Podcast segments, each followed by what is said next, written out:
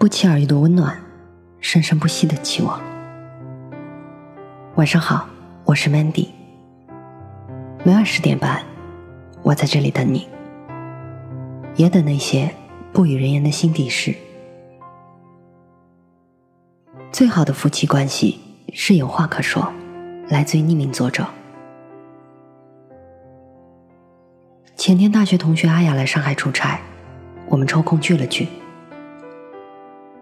他脸色看起来有些憔悴，我问他怎么了，他这才道出跟超子离了。我惊讶的简直要跌掉下巴，怎么可能呢？阿雅和超子可是我们系当年最被看好的一对儿啊！绝对的郎才女貌。于是我小心翼翼的问：“哎，是不是超子做了什么对不起你的事？”说：“并没有，就是两个人不知道从什么时候起开始没有话说了。这两年，超子的公司越做越好，阿雅也生了个白白胖胖的儿子。可是超子晚上回家的时间越来越晚，一推门就说累。”然后钻进卧室，倒头就睡。阿雅很想跟他聊一聊今天儿子说了些什么，今天自己发现了一个很好的理财产品，今天看了一个很搞笑的视频，今天花了三个小时给家里来了个大扫除。可超子的呼噜越打越大，他只能沉默。有时候阿雅穿上新买的衣服，问超子好看吗？超子头也不抬的说：“好看。”阿雅问超子：“最近工作顺利吗？”超子的回答就一个字：“嗯。”然后就各自看手机了。每当这些时候，阿雅都觉得有一种说不出的孤独。阿雅是要强的女人，她不允许自己的生命耗在这些孤独的、得不到回应的感受里。她憧憬的婚姻，是两个人很交心、有说有笑的样子。现在超子对她，不过就是个最熟悉的陌生人，没有温度，没有沟通。阿雅挣扎过，努力过，想过报复，也想过忍耐，但是最后，她很冷静的提出了离婚。这个时候，超子倒是崩溃了，因为他从来没有想过阿雅有一天会主动离开他。他觉得阿雅那些理由都不成立，谁家老公老婆几年了，还像年轻人谈恋爱那样腻腻歪歪？都老夫老妻了，在一起就是搭伙过日子，哪还讲那么多浪漫？阿雅就是被言情剧毒害了，不想长大。面对超子的反驳。阿雅哼出一丝冷笑，她终于明白了，原来在超子的价值观里，夫妻之间就只是合伙过日子，合伙养孩子，不用讲什么精神沟通、灵魂交流，连日常琐碎温情的对话都是多余的。他的内心彻底凉了。我对阿雅的婚姻表示遗憾。是啊。当年看他们在一起多开心啊，爱的那么浓烈，如胶似漆。没想到话都在恋爱时说完了，结完婚就没有话说了。阿雅的经历让我明白，结婚以后两个人能聊到一块儿，愿意聊，有交流的性质是多么的重要。那些看似细小不要紧。甚至有些无聊的你一言我一语，正是滋润婚姻这片土地的甘霖，一点一滴的升华着感情的厚度和质地，最终让两个人成为密不可分、离不开彼此的有情的夫妻。没有了家常的聊天，就没有了交心，土地就会越来越干，两个人也就越来越远了。有人说，一个人孤独并不可怕，怕的是两个人在婚姻里孤独。作家刘震云也说，一个人的孤独不是孤独，一个人找另一个人，一句话找另一句话，才是真正的孤独。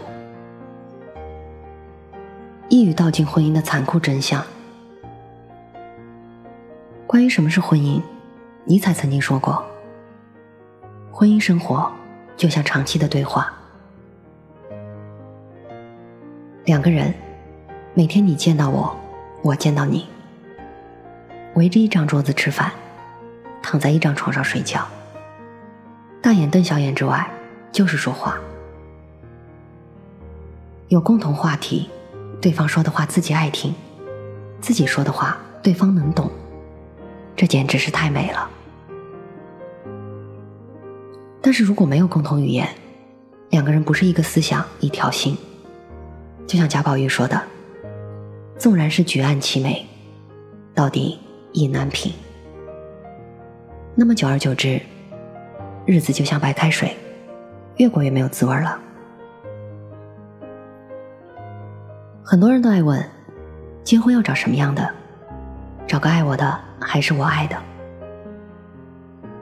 我觉得吧，找对象的第一标准，就是看两个人能不能聊到一块儿去，能不能一聊聊好几个小时，聊到对方的心坎上去。聊到心坎上去了，那就是对的人。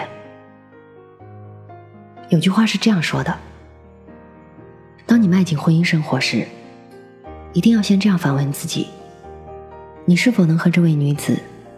在白头偕老时，仍然能够谈笑风生。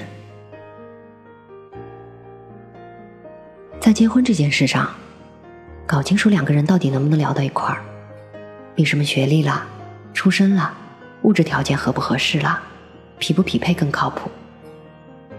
因为它涉及的是两个人内在的脾气、性格、兴趣涵养、格局和价值观，涉及的是两个人的默契度和能否相互懂得。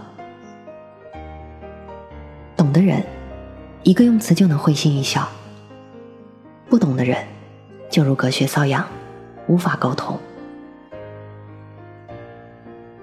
恋爱的时候，要找能聊到一块的人；结了婚，就要把两个人之间无话不说、心心相印的好习惯延续贯穿下去。现代生活节奏太快，头绪繁多。但是再怎么忙，也要记得关照伴侣的情绪和性质。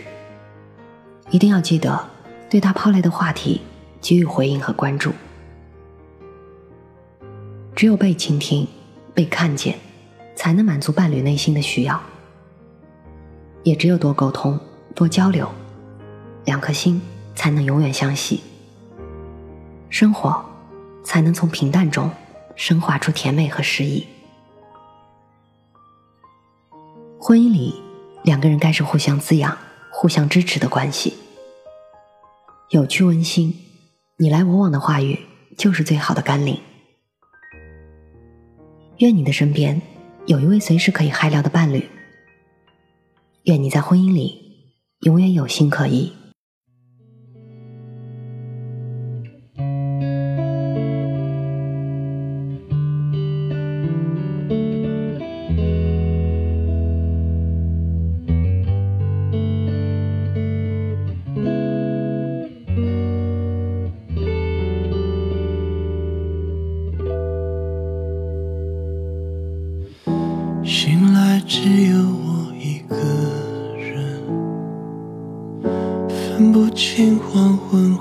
清晨，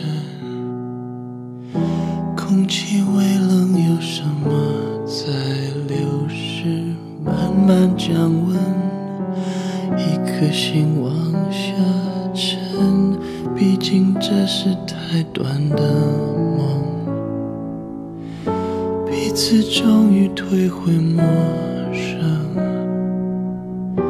我加上你两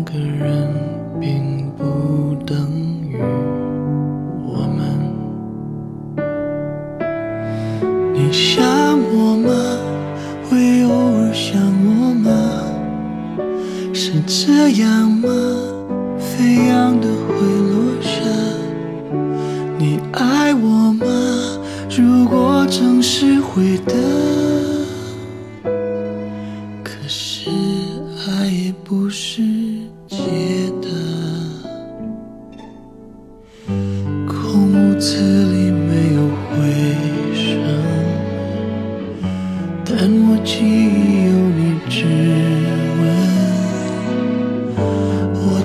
上你两个